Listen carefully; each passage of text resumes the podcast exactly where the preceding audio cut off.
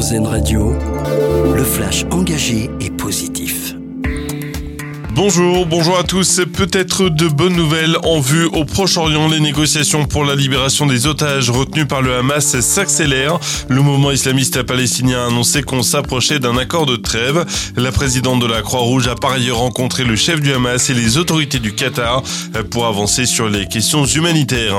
Plus que jamais, ils comptent sur vous. Les Restos du Cœur lancent aujourd'hui leur campagne d'hiver. C'est la 39e campagne pour l'association créée par Coluche. Plus de 140 millions de repas elles sont distribuées tous les hivers. L'association doit tout de même faire face à l'augmentation très forte de la demande cette année.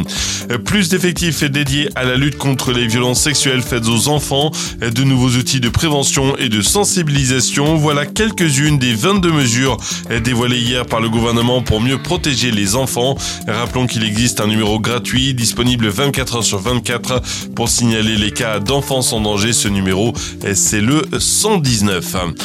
L'Occitanie encourage les jeunes au déplacement vert. Le Conseil régional vote de nouvelles mesures pour la mobilité des plus jeunes, en particulier dans les trains où la gratuité sera étendue aux jeunes dès 12 ans à partir du 22 décembre.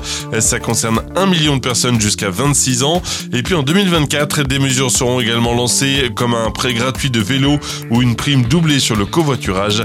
Ce sera à partir de septembre. Elles sont rendues au nom de l'éthique. Trois momies précolombiennes sont restituées à la Bolivie par la Suisse.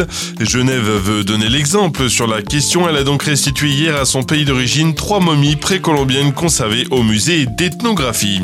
Et puis une alternative au transport de marchandises les plus polluants, c'est notre dossier solution. En Bretagne, l'association Avel Marine rénove deux bateaux pour les rendre peu polluants. L'objectif est de lancer un système de transport de marchandises plus durable sur toute la région. Les bateaux sont donc équipés de moteurs hybrides ou à air comprimé. Dossier complet à retrouver sur rzn.fr.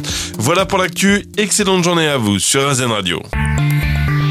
Vous venez d'écouter le flash engagé et positif d'RZN Radio, l'autre point de vue de l'actualité.